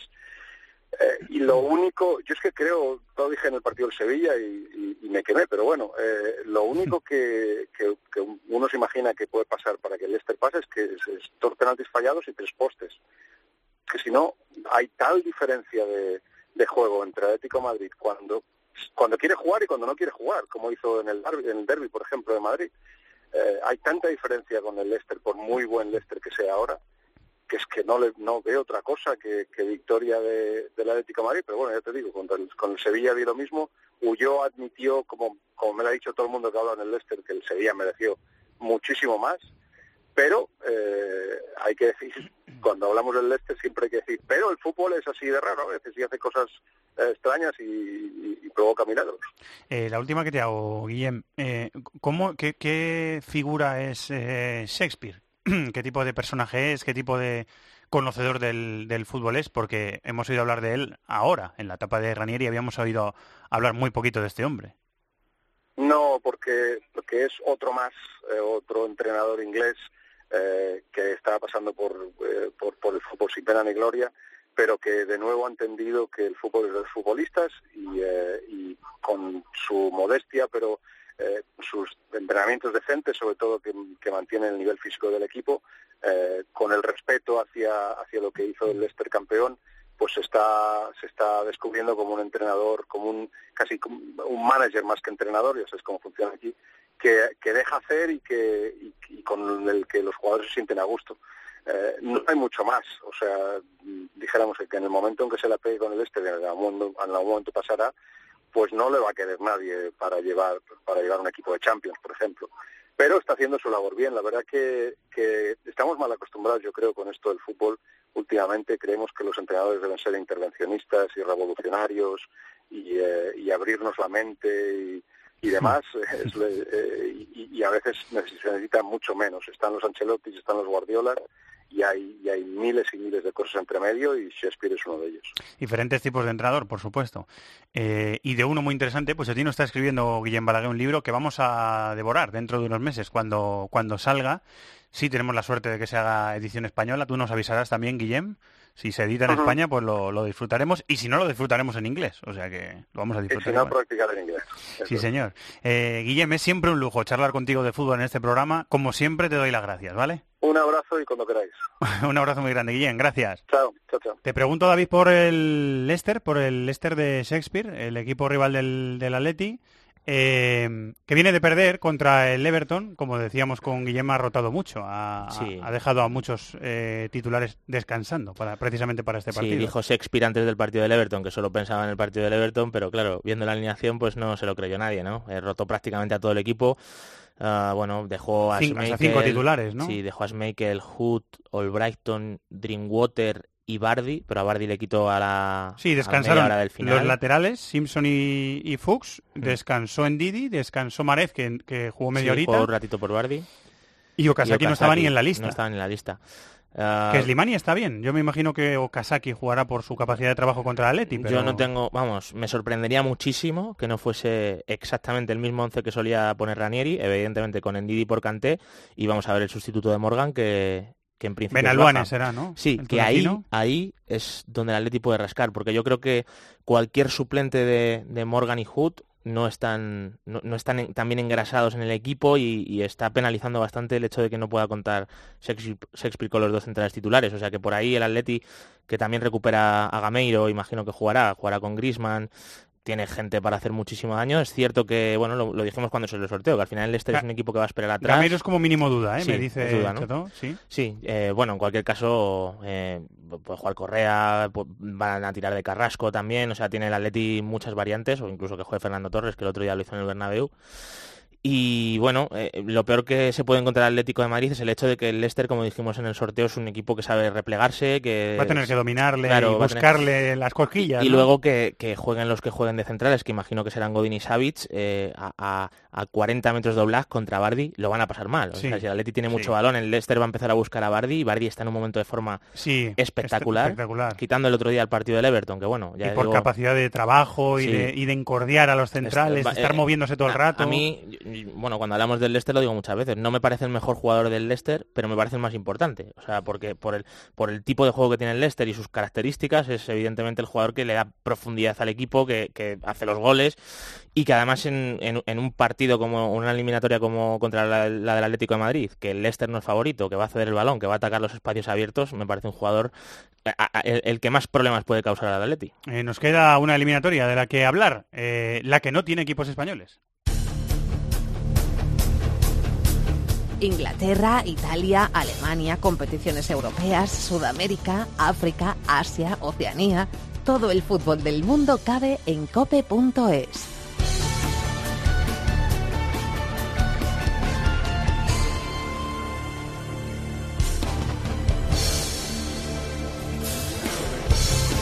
Cibercafé más invitado.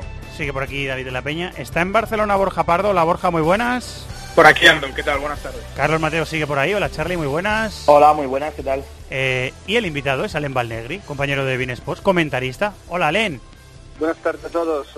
Eh, voy a empezar eh, preguntándote a, a ti, Alen, por, por el Mónaco, por este Mónaco de, de Leonardo Jardín, que quizá está siendo eh, la, la gran sorpresa, el, el equipo invitado de, de la temporada en Europa, el equipo que está asombrando a, a toda Europa.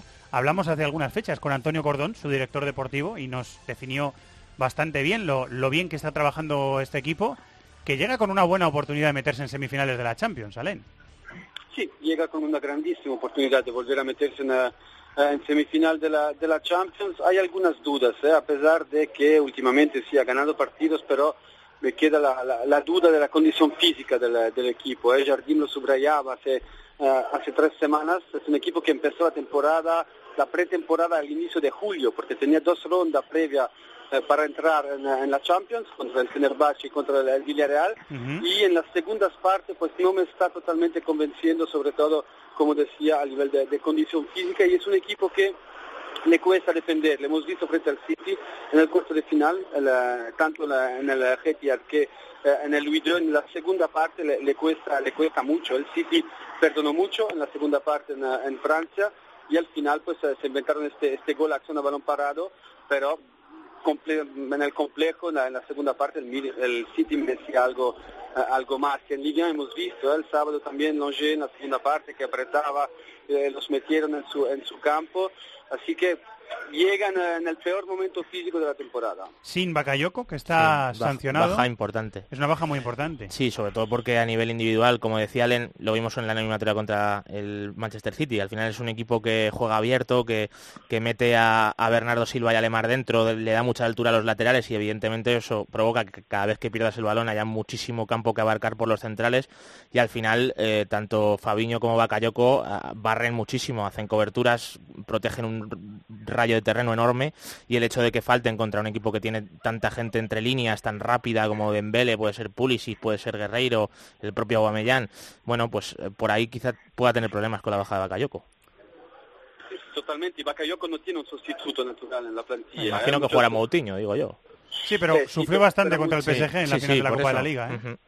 Sufrió mucho contra el PSG, Moutinho se le ve que tiene una falta de ritmo ¿eh? en, este, eh, en este caso y no tiene las características de, ir al choque y de ser medio centro eh, posicional como tiene como tiene Bakayoko. Bakayoko te equilibra también el, el equipo, ¿eh? porque como decía David, es un equipo que se despliega mucho, ¿eh? meten cuatro o cinco jugadores eh, entre área y balcón del área para los, los rechaces cuando sube um, Mendy por la, por la izquierda, sí ve que no estará, pero Touré también tiene eh, una, bu- una excelente llegada por, eh, por banda, es un equipo que se despliega mucho, así que el repliegue defensivo contra el Dortmund con la velocidad que tienen y el talento que tienen ahí eh, en tres cuartos para, para arriba, eh, le podría hacer muchísimo daño.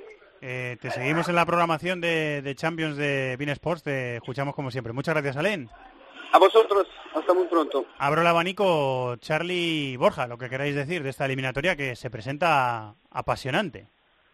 Sí, eh, lo comentaba Len. Eh, el Mónaco está a la duda del tono físico, ver cómo llegan, porque recordemos que el Mónaco al final es una plantilla con 13, 14 futbolistas, no es como el Bayern, el Real Madrid, el Barça que tiene 17, 18, y eso a estas alturas de campeonato se nota. Eh, cuando hubo el sorteo todos coincidíamos que seguramente era la eliminatoria más estimulante en el sentido que son dos equipos, Borussia Dortmund y Mónaco, que el estilo no se negocia. Es decir, son ofensivos por ADN, por genética, por naturaleza. En su liga nacional, tanto Dortmund como Mónaco pueden permitirse ser ofensivos porque a la mayoría de rivales les da para ganarles. ¿Qué pasa? Cuando salen a Europa, mmm, ahí puede ya empezar a condicionar. El Mónaco en esta temporada ha jugado siempre igual, no lo negocia y solo ha tenido dos jornadas en lo que va de temporada, dos jornadas serias. Una fue la ida eh, de la eliminatoria de octavos en el Etihad, un partido que si en vez de ser un equipo galo fuera un equipo italiano, un equipo español, al minuto 60 hubiera bajado las revoluciones del partido, no lo hizo y acabó perdiendo. También le pasó algo parecido en la Copa de la Liga. Recientemente perdió la final en... Le metió Lyon ante 4-0 en Niza en Liga, pero fue hace mucho tiempo. Sí, ya. fue al, inicio, fue al inicio de temporada, si mal no recuerdo. Hace mucho tiempo, sí. Correcto, pero estos dos partidos, tanto el de Manchester como la final perdida recientemente ante el París, puede hacer, unido a la baja importante de Bakayoko, que para mí es el Busquets salvando las distancias del Barça en el sentido que no tiene un relevo natural, puede hacer que Jardín afronte el partido de una manera un poco más cauta, que por primera vez en toda la temporada le salga una vena especulativa pensando en la vuelta. Jardim- Veremos qué pasa. Jardim ha sido un, un entrenador en, en muchos momentos de su carrera eh, muy, muy prudente. Eh, Sí, amarrete, puedes decirlo. Sí, sí, bueno, amarrete, si lo queremos llamar así, sí, eh, lo, lo- lo ha sido. Y, y sin embargo, eh, todo el talento joven y descarado que, que tiene, también con inteligencia, le ha llevado a, dirigir al equipo más goleador de Europa. Porque hay que decir que este Mónaco es el equipo más goleador de las grandes ligas de, de Europa. Charlie, ¿qué querías decir tú? Bueno, que evidentemente es la única eliminatoria sin españoles, pero para los que nos gusta el fútbol yo creo que es la que más ganas tenemos de ver, ¿no? A muchos de los que nos gusta el fútbol, porque es lo que dice Borja, son dos equipos que no se guardan nada, dos equipos con potencial ofensivo. Decías que el Mónaco es el equipo más goleador de Europa, pero es que el Borussia lleva 25 goles en esta edición de la Liga de Campeones. Es verdad que tiene partidos como el 8-4 contra el Legia de Varsovia, pero, pero bueno, son muchos goles y entonces también hay que tener en cuenta en este partido el apartado individual, ¿no? Aubameyang y Mbappé, dos de los delanteros más estimulantes de Europa sin duda, que suenan para los grandes, eh, que son jugadores a tener muy en cuenta, tanto uno como otro. Y luego al hilo de lo que decía Borja, eh, bueno, comentaba que podía ser quizás menos vistosa de lo que la gente puede pensar la eliminatoria. Y yo creo que, que puede pasar así. Y lo digo porque, eh, al contrario que le pasaba al Mónaco en la eliminatoria contra el Manchester City, donde evidentemente no era el favorito y no tenía absolutamente nada que perder, y al final se la acabó llevando, eh, en esta eliminatoria contra el Borussia, yo creo que los dos eh, eh, son favoritos y los dos tienen opciones, ¿no? Es decir, eh, ya no pasa a ser un tener nada que perder, sino una obligación, entre comillas, pasar contra el Borussia o contra el Mónaco, teniendo en cuenta que eran quizás, junto con el Leicester, los equipos a los que todo el mundo quería en, en los cuartos de final, ¿no? Entonces yo creo que eso puede condicionar que, que evidentemente no puedes lanzarte a por todas con el cuchillo entre los dientes, porque mm, tienes la obligación moral, por decirlo de alguna forma, bien de eliminar al Borussia o bien de eliminar al, al Mónaco. A partir de ahí, bueno, pues el Borussia no está en su mejor momento, pero es verdad que lo tiene que fiar toda la Liga de Campeones, porque de hecho quizás eh, no consiga ni meterse, en la, o sea, consiga meterse en la previa, pero no la clasificación directa. Y el Mónaco, bueno, eh, tiene que todavía pelear por la Liga, ¿no? Tiene ahí el Paris Saint Germain, ya le vimos que en la Copa de la Liga sufrió esa derrota y el Mónaco tiene objetivos por los que luchar, ¿no? Con lo cual yo creo que, que no va a ser tan vistosa como se espera, pero en cualquier caso va, va a apetecer Yo, yo creo que va a ser vistosa, pero las bajas pueden condicionar. ¿eh? Estoy leyendo que Götze, Schürrle y Durm, aparte de Royce, Royce es duda, pero el resto son, de los que hemos dicho, son baja en el Dortmund y que en el Mónaco tiene apendicitis y debe y lo que dibujan en UEFA.com es que Fabiño podría jugar en su antiguo puesto de lateral derecho, que podría formar con un medio centro con con un eh, mm, centrocampi- eh, con un centro del campo con tres jugadores, con Moutinho, Bernardo Silva y Lemar, y arriba juntar a Mbappé, Falcao y Germain. A mí me parece muy no raro, no, no. pero Antes juega, incluso juega Raggi de lateral derecho, juega Traoré como Sí.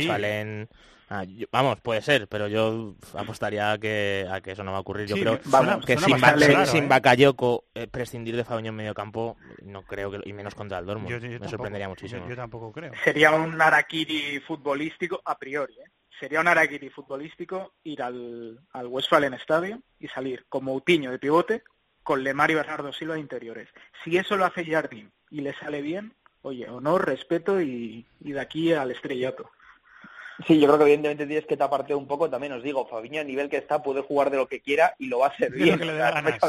puede ponerse de portero, puede ponerse de portero y puede pararlo todo, ¿no? Porque está a un nivel espectacular. La verdad es que es un jugador que yo tuve la oportunidad de seguir en el Castilla, bueno, cuando estaba haciendo cubriendo la información del Castilla, y yo honestamente no esperaba que fuera a llegar tan lejos como ha llegado, ¿eh? Apuntaba maneras y mucho menos de mediocentro defensivo, que ha sido de mediocentro, que ha sido la gran, el gran descubrimiento de, de este Mónaco. Además, un tipo con buena cabeza, dicen. Eh, con la cabeza muy bien puesta.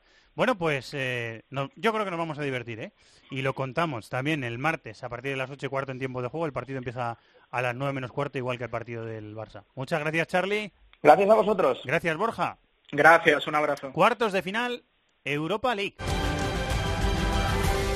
Estás escuchando This is Football en COPE.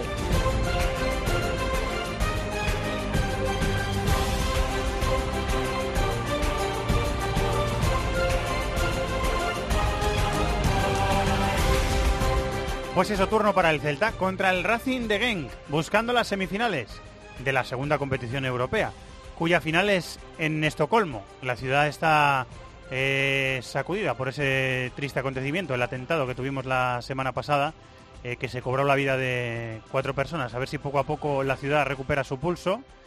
Y esa es la ciudad que va a coger la final de la Europa League eh, a mediados del mes de mayo, mediados finales. Hola Javier Martínez, compañero, muy buenas. Hola Fernando, ¿cómo estás? Imagino que con optimismo el Celta de Vigo de Berizzo va a encarar una eliminatoria en la que tiene una gran oportunidad de meterse en semifinales de una competición europea. Sí, además hace mucho tiempo que el Celta no no se no pelea en Europa y bueno, yo creo que el Genk en principio no es el equipo más complicado que le voy a tocar en esta ronda, teniendo en cuenta que había equipos como el United. Y bueno, veremos cómo encara el partido de ida porque hasta ahora los partidos ida no están yendo tan bien para el Celta en Balaídos y en cambio donde está sacando las eliminatorias ha sido fuera de casa y a ver si saca un resultado por lo menos que le permita ir con ventaja a Bélgica luego. Y no hay que confiarse tampoco, el Genk es un equipo que, por ejemplo, el partido anterior contra el Gante goleó, es un equipo que mete bastantes goles, aunque luego le cuesta defender. Y yo no veo tan tan sencillo el enfrentamiento para el equipo Berizzo. Un equipo muy abierto, ¿no? Un equipo que ataca bastante. Eso es. Eh, Que juega partidos de vuelta y a lo mejor para el Celta no es tan fácil controlar los 90 minutos. que tiene dos españoles. José Naranjo, lo dijimos después del sorteo, es del Celta, precisamente. sí. Exactamente. Eh, Y Pozuelo, que juega bastante más y es un jugador bastante importante en el equipo. Naranjo marcó el otro día y Pozuelo suele ser titular, el ex del Rayo o del, o del Betis, que también está jugando en, en Bélgica. Eh, la liga belga, como es un sudoku de proporciones eh, eh, tremendas, la liga belga, cuando acaba la fase regular, la liga de 18 equipos, eh, se divide en tres playoffs. Un playoff para, con los seis primeros para ver quién gana el título. Les cortan la mitad de puntos a todos los equipos que participan en ese playoff. Y empezando de cero, dos playoffs, dos grupos distintos de seis equipos. Sí, Chato me está, me está poniendo una cara. Sí, es así, es así. Dos grupos distintos de seis equipos, cuyos ganadores juegan otro playoff para ver quién va a la Europa League. ¿Me estoy equivocando Eso mucho, eh, Javi? ¿O, o es No, más o menos? O el, o el porro es más o menos de estas, de estas características? Es un sistema que a mí siempre me ha parecido un poco justo porque a lo mejor el líder le saca ocho puntos al primero y de al segundo y de repente le saca cuatro. y entonces dices, ¿de, de qué ha servido sacar toda esa ventaja de la temporada? De nada. Y el Genk efectivamente está en el grupo para pelear por un puesto de Europa League y de momento ha ganado los dos partidos, así que va primero. Yo creo que es el gran favorito en ese bloque para ganar, porque el resto de equipos la verdad es que son inferiores, así que se puede tomar con un poco más de calma lo que le queda de liga, me parece a mí. Eh, ¿Has visto al, al Genk Estuve, en alguna estuve ocasión, viendo el David? 5-2 contra el Gante y bueno, fue un partido muy abierto, muy espectacular. Eh, tienen sobre todo, tienen un, un punta africano que se llama Samata, Sí, que es el del Mazembe. eh, Estuvo en el Mazembe sí, ese es- chico. Es, tanciano. Tanzano, es- sí. es- sí. Ah, es, es un jugador con buena zancada, tiene un muy buen remate de cabeza, y, eh, típico delantero Juega bien de peleón, espaldas también, bien de ¿verdad? espaldas, va bien a los espacios, o sea, bueno, nivel medio, pero yo creo que puede ser un problema para el Celta si juega. Y, y sobre todo Pozuelo. Luego tiene recambios en los extremos, tiene Boetius, tiene el veteranísimo Buffel, que a veces entra tirado a un costado. ¿Todavía está jugando esto, Buffel? Sí, sí, sí. Y además juega con regularidad. Pues ya te digo, mientras miraba el partido, estuve Tomás- viendo los Tomás datos. Buffel, que y- tendrá, y ¿cuántos años 36, me parece que vi. 36-37. Y en cualquier caso, como decía Javi, eh, 36, sí, 36. yo, yo creo que el, eh, ya no le he visto, he visto poco al equipo, pero a mí me da la sensación de que Pozuelo es probablemente su jugador más, más Sí, determinante. efectivamente, es un jugador clave en el equipo. Y, eh, Sí, sí, vas a decir Javi. No, el portero, que es el ex del Valencia también, Matthew Ryan. Matt Ryan, el australiano, que es el titular de la selección australiana. Eh, como pasa otros años, porque ha pasado siempre, los cuartos de final de la Europa League se juega todo a la misma hora. 9 y 5. Me has puesto cara de qué pena que no podamos pena. verlos. Sí, sí, siempre lo decimos. Supongo que a medida que avanza el verano, pues la UEFA quiere retrasar el horario, porque No pasa cada- siempre. En, sí, en sí, por eso. En por Europa eso, sí, League, sí. eh, la- los cuartos de final se juegan los cuatro a la misma hora y después las semifinales, por supuesto, Sí. a la misma hora y, y la final a las 9 y 5 también. Habrá que elegir ir y tirar a diferido. Hay que acostumbrarse porque esta va a ser el horario Champions de dentro de dos años. Dentro de dos Va años, 7-9. horario Sí, es Champions va a ser Sí, sí. 7-9. Sí, sí. O sea que hay que acostumbrarse. 9 y 5 Lyon Besiktas, 9 y 5 Ajax Schalke, 9 y 5 Anderlecht Manchester United. Sin De Gea. que el otro Sí, día no pudo no jugar, jugar. y tampoco va a estar en, en Bélgica. Un partido bonito, Anderlecht-Manchester United, que suena a, a tiempos pretéritos también, ¿no, Javi? Para mí es el más bonito de, de esta eliminatoria, porque Anderlecht es un equipo bastante bueno, que está liderando cómodamente la Liga Belga, a pesar del recorte de puntos, y tiene a a Tielmans, que es uno de las jóvenes promesas de, Europa, un jugador bastante interesante. Y bueno, a ver, yo creo que el United, que es claramente el, el máximo favorito de la competición, y más teniendo en cuenta que tienen casi imposible entrar en Champions por la Liga, y lo normal, conociendo a Mourinho, es que intenten ganarla. Y veremos si pueden con el Anderlecht. Yo no lo veo una eliminatoria fácil, ¿eh?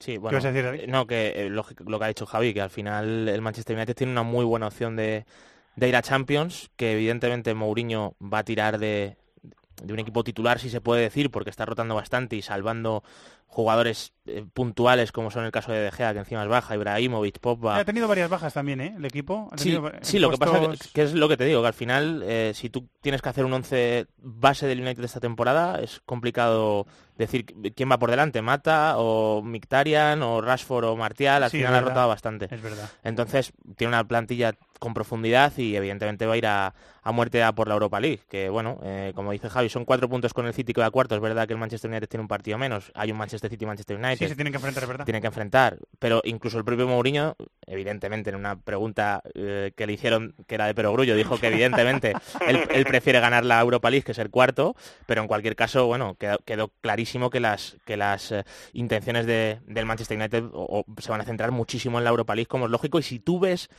eh, el cuadro que se ha quedado, a mí me queda la sensación de que otros años ha habido equipos más fuertes o que estaban en mejor forma, eh, que había más nivel. Y entonces es una buena oportunidad para, para Mourinho, ¿eh? Sí. No hay a lo mejor un Sevilla, un Benfica, un Oporto, Sí, un equipo así grande, exactamente. fuerte, que dices, le puede competir.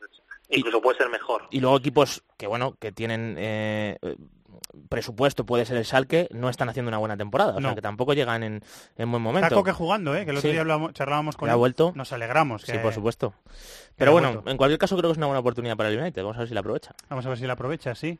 Al Ajax de Peter Boss mola verle Sí, jugar, sí, ¿eh? mola verle. Lo que pasa que Es estimulante. Imaginemos una semifinal Ajax-Manchester United. La experiencia de un equipo y de otra, eh, No, no yo creo que puede marcar mucho la diferencia. a estas cosas me refiero. ¿no? A mí, yo creo que de este Ajax van a salir cinco o seis jugadores que en 10 años, vamos a decir, estaban juntos jugando en el Ajax. Estoy prácticamente convencido, pero a día de hoy para competir les puede costar más. Traoré está tremendo. Está Sí, sí. Traoré está a un nivel. Está a un nivel y tiene a Dolber lesionado encima. O sea que está, está muy bien el equipo. ¿Algo más te queda por decir, Javi? No, yo creo que va a ser preciosa esa eliminatoria del Ajax Salque porque espero goles y creo que además es que tampoco es un equipo que se vaya a encerrar ni que vaya a buscar el empate y bueno, el Lyon Besiktas también está bonito, la verdad es que nos han quedado unas eliminatorias muy bonitas.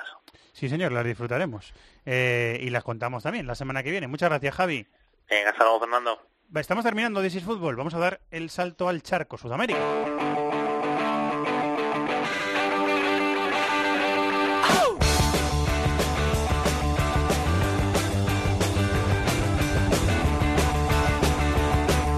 El rincón del fútbol internacional en COPE. This is Fútbol. Y nos vamos a la ciudad de América por excelencia, que es Nueva York, donde está Ariel Judas. Hola Ariel, muy buenas. Hola Fernando, ¿qué tal? ¿Cómo estás? Seguro que no te lo vas a creer, porque yo soy un tipo ordenado y serio, pero me he dejado el guion eh, de la sección en la redacción y vas a- vamos a tener que ir de la mano, me vas a tener que ir guiando poco a poco. Así que... Bueno, tú no hay me- problema. Tú me, vas, tú me vas diciendo, ¿por dónde quieres empezar? Bueno, comencemos por lo que está por pasar ahora en apenas minutos. Aquí en Nueva York, en el nuevo edificio del World Trade Center, donde estaban las Torres Gemelas, se va a presentar la candidatura tripartita entre las federaciones de Estados Unidos, México y Canadá eh, para postularse como sede de la Copa del Mundo del 2000 del 2026. Se supone que CONCACAF va a ser la región elegida por FIFA. Le debería tocar, el último mundial fue el de Estados Unidos en el año 94 y confían, luego de que Qatar le, le este, el, el tema en 2022, eh, aquí en Estados Unidos se confían que la elección recaerá en CONCACAF. Eh, ¿Por qué lo han hecho de manera tripartita? Bueno, porque los tres países se sentían con opciones de quedarse con eh, la capacidad de organizar esa Copa del Mundo, México, Canadá y Estados Unidos, y nadie quería quedar afuera. Entonces piensan que yendo de a tres, bueno, hay muy pocos argumentos en contra para que la FIFA no les termine dando esa Copa del Mundo. Bueno, veremos qué pasa. Queda tiempo y lo contamos. Eh, ¿Hay Libertadores esta semana? Sí, ¿verdad? Sí, señor. Hay Copa Libertadores. Eh, fundamental me parece lo que va a ocurrir el, eh, el día 12 de abril, ahora esta semana, donde tenemos una Universidad Católica contra San Lorenzo en el grupo 4 de la Libertadores. San Lorenzo, campeón del año 2014, está muy mal en la Libertadores, acumula derrotas y no, no ha jugado para nada bien eh, el equipo de, de, la ciudad de Buenos Aires.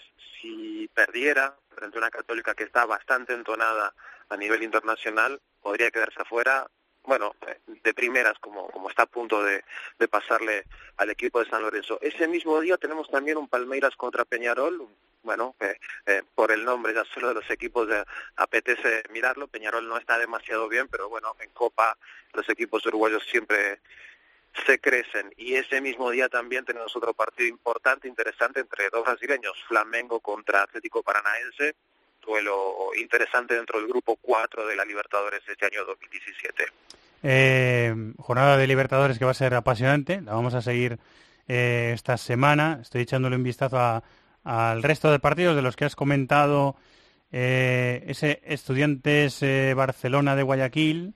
Sí, también. En el, en el primer grupo. Eh, Atlético Nacional recibe a Botafogo, que es esta semana también. Estoy mirando en el grupo 3 el River Plate Melgar. En el grupo 4 tenemos, sí, el, el, los partidos que indicabas, Flamengo Club Atlético Paranaense y el partido de San Lorenzo. Eh, Palmeiras Peñarol, buen partido en el grupo 5. Voy a bajar hasta Gremio a ver qué tiene Gremio. Eh, gremio Deportes Iquique.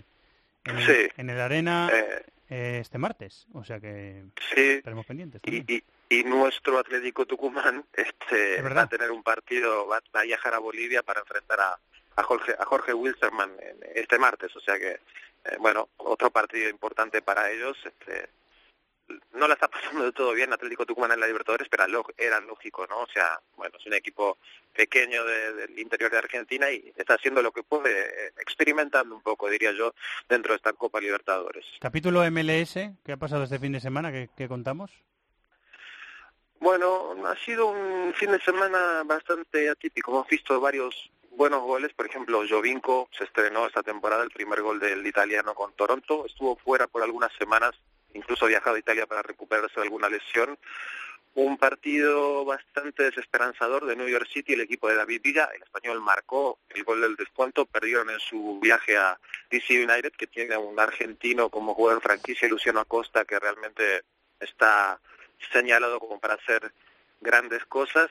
Eh, y luego un Galaxy que Romén Alessandrini, el exjugador del Olympique de Marsella, mm está haciendo, dejando una, una marca bastante interesante. De los de los siete goles que, que el Galaxy marcó este año, eh, Alessandrini participó en cinco de ellos y marcó tres, o sea que bueno, no comenzó demasiado bien como suele ocurrirle al Galaxy en, en cada inicio de temporada.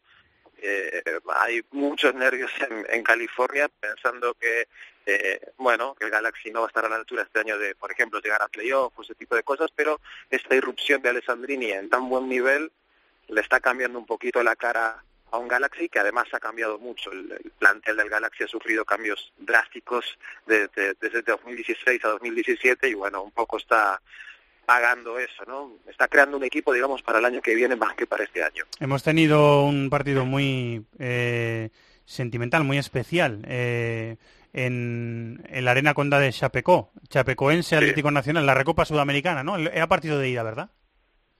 Partido de ida, ganó por 2 a 1 el, el Chapecoense. El, es un torneo de estos que todavía la Comebol tiene que terminar de, de definir porque la revancha va, va a ocurrir dentro de, de, bastante, no es inmediata. Hasta el 10 de mayo tendremos que esperar uh, para, para ver de qué manera se define. La revancha va a ser en Colombia y vamos a ver qué ocurre con Atlético Nacional, que además de estar liderando la, la primera división de su país, está participando en la Libertadores, o sea que tampoco era tan sencillo encontrar fecha para, para el encuentro de revancha. ¿Ha dejado el Patón Bauza de ser seleccionador argentino oficialmente? Todavía no. Oficialmente no, pero está hoy, hoy este lunes o mañana seguramente habrá algún tipo de comunicación oficial. Bausa está en estos momentos en el centro de entrenamiento de la federación, eh, trabajando como si fuera un día cualquiera, mientras su representante sí está teniendo algún tipo de reunión con ejecutivos de la federación para intentar romper el vínculo lo antes posible. Esto indica, diría yo, que la AFA ya tiene asegurado a su próximo seleccionador, ¿no? No creo que den el salto al vacío sin, sin haberse asegurado antes la, bueno, la firma o el, o el preacuerdo con, con algún entrenador. ¿Quieres decir a- Que hace nada, este hace, hace muy poquito, en relación a este tema, eh, Fox Sports ha anunciado que van a anunciar a San Paoli. Vamos a ver si pasa o no, pero bueno, citando a Fox Sports... Está eh, todo conectado, ¿no? Dicen que San Paoli va a ser el próximo seleccionador argentino, así que a ver Bueno, qué pasa. nos lleva, nos lleva diciendo Oliva, eh, nuestro compañero de Cope Sevilla, Ariel, que en el club ya se lo están imaginando desde hace unos días, o sea que que lo dan casi por hecho. Sí, sí, en Argentina dan por descontado que será San Paoli, incluso se habló en estas últimas horas de que este fin de semana eh, hubo gente de emisarios de la Federación Argentina terminando de cerrar el tema con, con San Paoli, o sea que sí, imagino que sí lo van a despedir a Bausa, que por cierto había convocado él de manera personal a una conferencia de prensa para hoy y luego la AFA lo obligó de alguna manera a cancelar ese evento. Eh, yo creo que eh, Bausa tiene clarísimo que, que, que nada, que ya está fuera, que simplemente es un tema administrativo y un acuerdo económico con la federación para dejar de ser el seleccionador. Esperaremos las declaraciones de Bausa entonces cuando esto esté resuelto, que probablemente sean bastante interesantes. San Paoli coge a, a Chile, si, si no recuerdo mal, eh, Ariel, prácticamente sin opciones de ir al Mundial de Brasil, hace una segunda vuelta estratosférica, o una parte de segunda vuelta lo que le tocó estratosférica, va al Mundial, elimina a España en el grupo y al final acaba cayendo con, con- contra Brasil por penaltis. O sea que va a ser muy interesante ver el, el final de las eliminatorias con San Paoli en el banquillo de Argentina. Seguramente. Y ojo, ojo con que Bausa no termine siendo el seleccionador de Ecuador en la última jornada Anda. entre Ecuador y Argentina. Sí, hay, hay, hay alguna opción, hay alguna opción parece, de acuerdo con lo que la información que llega desde Sudamérica. Y ojo también con San Paoli, porque en aquel caso tenía varios partidos por delante, ahora solo tiene cuatro. O sea, no hay margen de error para San Paoli si es que llega finalmente a la Federación Argentina con, con un equipo que desencanta y, desenamora a toda la afición.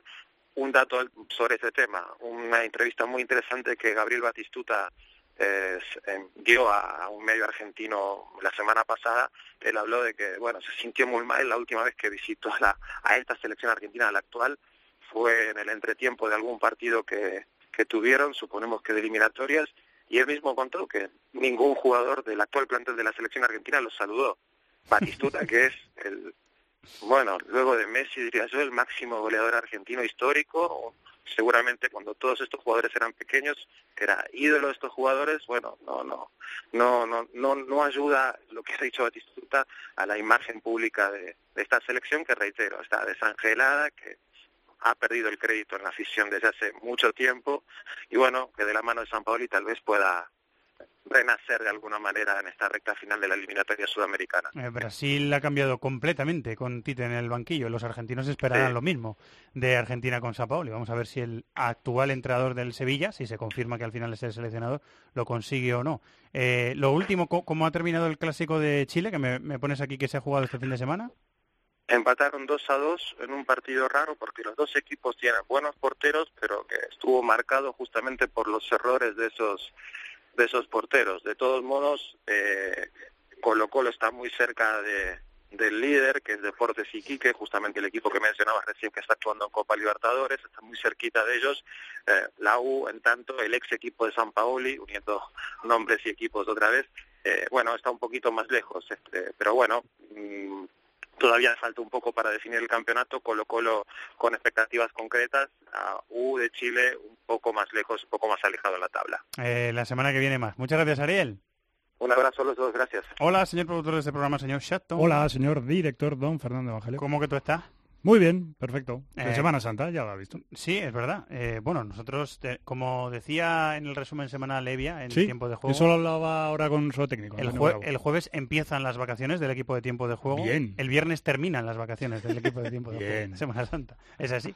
Eh, hay que trabajar. Mira bien que nos lo pasamos. Sí, señor, nos lo pasamos muy bien. Eh, David, no sé si hemos, no hemos mencionado a, lo estaba pensando yo, yo ahora, hace unos minutos, no sé si hemos mencionado a Dani Alves en su regreso a Bueno, enfrentarse con el Barça. Sí, antes. un poquito por De encima. pasa- de pasada, sí, ¿no? que porque yo pienso que igual como lateral no juega, igual le pone por delante. Ah, es verdad que lo has dicho, sí, perdón. Y, y es Perdón. cierto que, que, bueno, a nivel de personaje, yo creo que es el gran personaje de la eliminatoria. Sí, sí. Eh, no solo por el lado de la Juve, sino porque yo creo que el Barcelona también le está echando un poco de menos este año. eh, a, a nivel de, de- de tener la pelota, eh, que es un jugador que a lo mejor tenía problemas atrás, pero a nivel de tener la pelota, eh, que era uno de los mejores amigos de Messi. Yo creo que Messi le está echando de menos y me parece un jugador eh, a nivel personaje eh, digno de mención. Bueno, pues ya lo hemos dicho todo. Yo creo Uno- que no uno- nos dejamos uno de nada. mis ídolos. Me ha mirado chato como diciendo. Dani Alves. Eh, ¿Cuál es la propuesta musical? De Mira, se puede, semana? se puede, puede ir unida con, con Dani Alves. ¿Ah, o sí? Con cualquiera de vosotros. Una batucada. Mira, mira. Toma ya.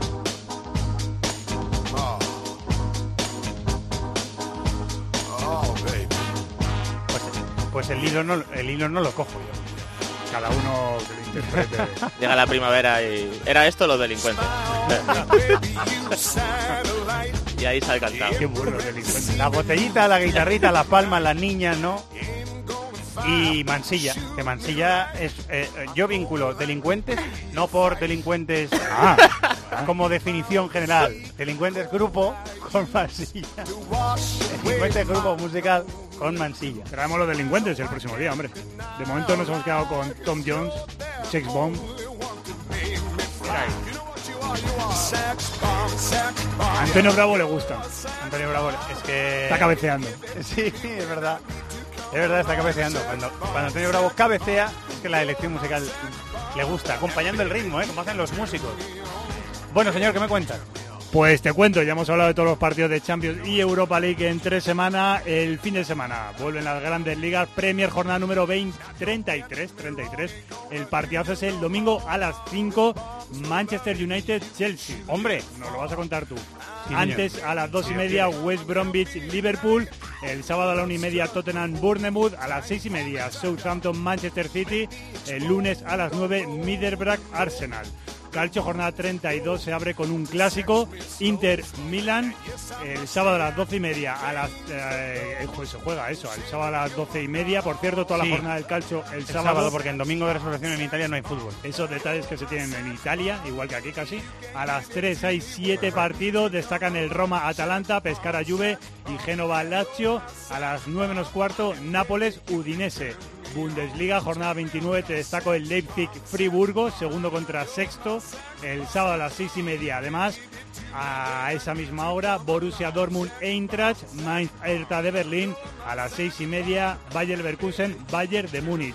En Francia, jornada 33, el viernes a las 9 menos cuarto, Angers, Paris Saint Germain, el sábado a las 5, Mónaco, Dijon, a las 8, Niza, Nancy, el domingo a las 5, Bastia, Olympique de Lyon. Y te destaco dos partidos, uno en Portugal, hay un Sporting de Braga o Porto, el sábado a las 9 y media, y en Rusia te voy a destacar un buen partido de la vigésimo tercera jornada, el domingo a las 6, Esparta de Moscú contra Zenit, primero contra tercero. Hombre, buen partido, sí. Por eso te lo digo. Buen partido, muy bien. Muy bien, Chato, gracias, ¿eh? Tráeme los delincuentes, ¿eh? El lunes. Vale. Y a, y a Mansilla también. A Mansilla haciendo un playback de los delincuentes. De lo que Canta bien, canta, canta bien. Pa'lante. Canta muy bien. Canta bien. Pues Con pa'lante. aire, con aire de, de, de- de rumbeo. Es muy del barrio Sí, Mansilla. y sí, es muy, del, ese- es ese muy del ritmito. barrio. Muy del Pues barrio, eso. delincuentes, le estamos poniendo fino. Gracias, David. Un abrazo. Gracias, bravo, ¿eh? Y a todos vosotros, la oferta más amplia de la radio española en programas para internet. This is Fútbol, que sigáis... Eh, This is Fútbol es uno de ellos, claro. Que sigáis disfrutando de la radio. Muchas gracias. Adiós.